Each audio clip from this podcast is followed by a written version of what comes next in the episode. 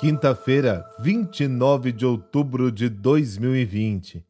E aí, você quer ganhar uma bela imagem de Nossa Senhora Aparecida de 30 centímetros? É só responder a nossa pesquisa. O link está na descrição deste áudio. Não deixe de participar. A frase de hoje é uma sugestão do Dr. Rodolfo Grande Vale, do Rio de Janeiro. O pensamento é de Santa Teresa d'Ávila, abre aspas. A humildade é bálsamo que cura todas as feridas. Fecha aspas. Em nome do Pai, do Filho e do Espírito Santo. Amém. Senhor Deus, Criador dos céus e da terra, és o Senhor sobre tudo e todos. Tens o poder para ajudar os missionários que estão no campo levando tua palavra. Senhor, eu te peço pois não é fácil estar longe dos seus irmãos, amigos e familiares. Senhor, tu és o nosso refúgio e fortaleza, socorro e conforto nas horas das aflições, e todos nós, teus servos, trabalhamos e vivemos para o teu louvor e glória. Te amamos e te adoramos, ó Senhor, e no nome do teu Filho amado Jesus, te agradecemos neste momento a tua presença no meio de nós. Amém. Texto de hoje nos dá o gostinho amargo do contexto perigoso e ameaçador em que Jesus viveu e desempenhou a sua missão. Herodes, que havia matado João Batista, agora quer matar o próprio Jesus.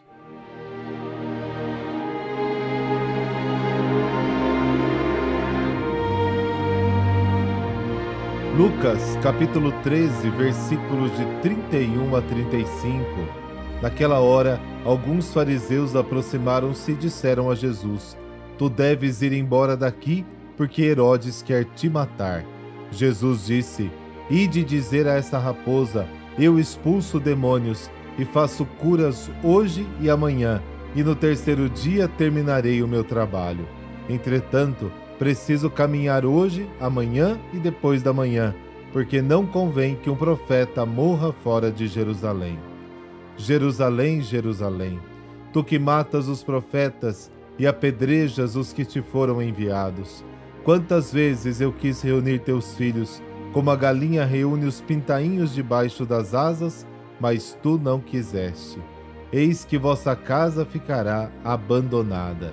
Eu vos digo: não me vereis mais, até que chegue o tempo em que vós mesmos direis: Bendito aquele que vem em nome do Senhor palavra da salvação.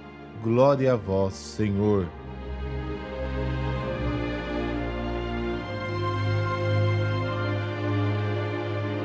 Vá embora daqui, porque Herodes quer te matar. Este aviso dá até arrepios, mas há um detalhe um tanto quanto estranho. Você lembra quem deu este aviso? É isso mesmo, os fariseus. Mas não eram justamente os fariseus que tentaram várias vezes pegar Jesus em alguma contradição? Pois é, tinha fariseu que estava do lado de Herodes e outros que eram solidários com Jesus e querem evitar a sua morte. Estes estão do lado de Jesus. Naquela época, o poder do rei era absoluto. Herodes já havia matado João Batista e, pelo jeito, Jesus era a sua próxima vítima. Mas a resposta de Jesus é bem clara e corajosa: chama Herodes de raposa. Para anunciar o reino, Jesus não depende da autorização das autoridades políticas. E o recado dele é este: eu continuo a minha missão, aconteça o que acontecer. Há uma analogia na resposta de Jesus que prevê a sua morte e ressurreição. No final, o lamento de Jesus sobre Jerusalém esta dor de Jesus sobre a cidade do seu povo evoca a longa e triste história da resistência das autoridades diante dos mensageiros de Deus, profetas e sábios. Em outro momento, Jesus havia falado dos profetas perseguidos, Lucas capítulo 11. Então Jesus, chegando em Jerusalém, pouco antes da sua morte, do alto do Monte das Oliveiras, chora por ela porque não reconheceu a hora em que Deus veio visitá-la.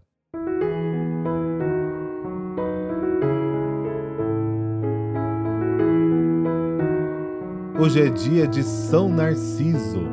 A tradição da igreja conta-nos que São Narciso foi eleito bispo com quase 100 anos de idade e administrou a Diocese de Jerusalém até a idade de 116 anos.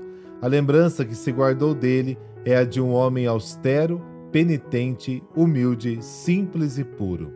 Fez um trabalho tão admirável amando os pobres e doentes presidiu o concílio onde se decidiu que a Páscoa devia cair no domingo.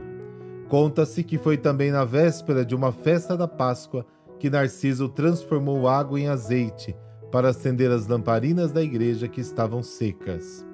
Narciso foi caluniado sob juramento por três homens. Embora perdoasse seus detratores, o inocente bispo preferiu se retirar para o isolamento de um deserto. Segundo a história, os caluniadores sofreram terríveis castigos. Depois de algum tempo, Narciso reapareceu e foi aclamado novamente como bispo da cidade.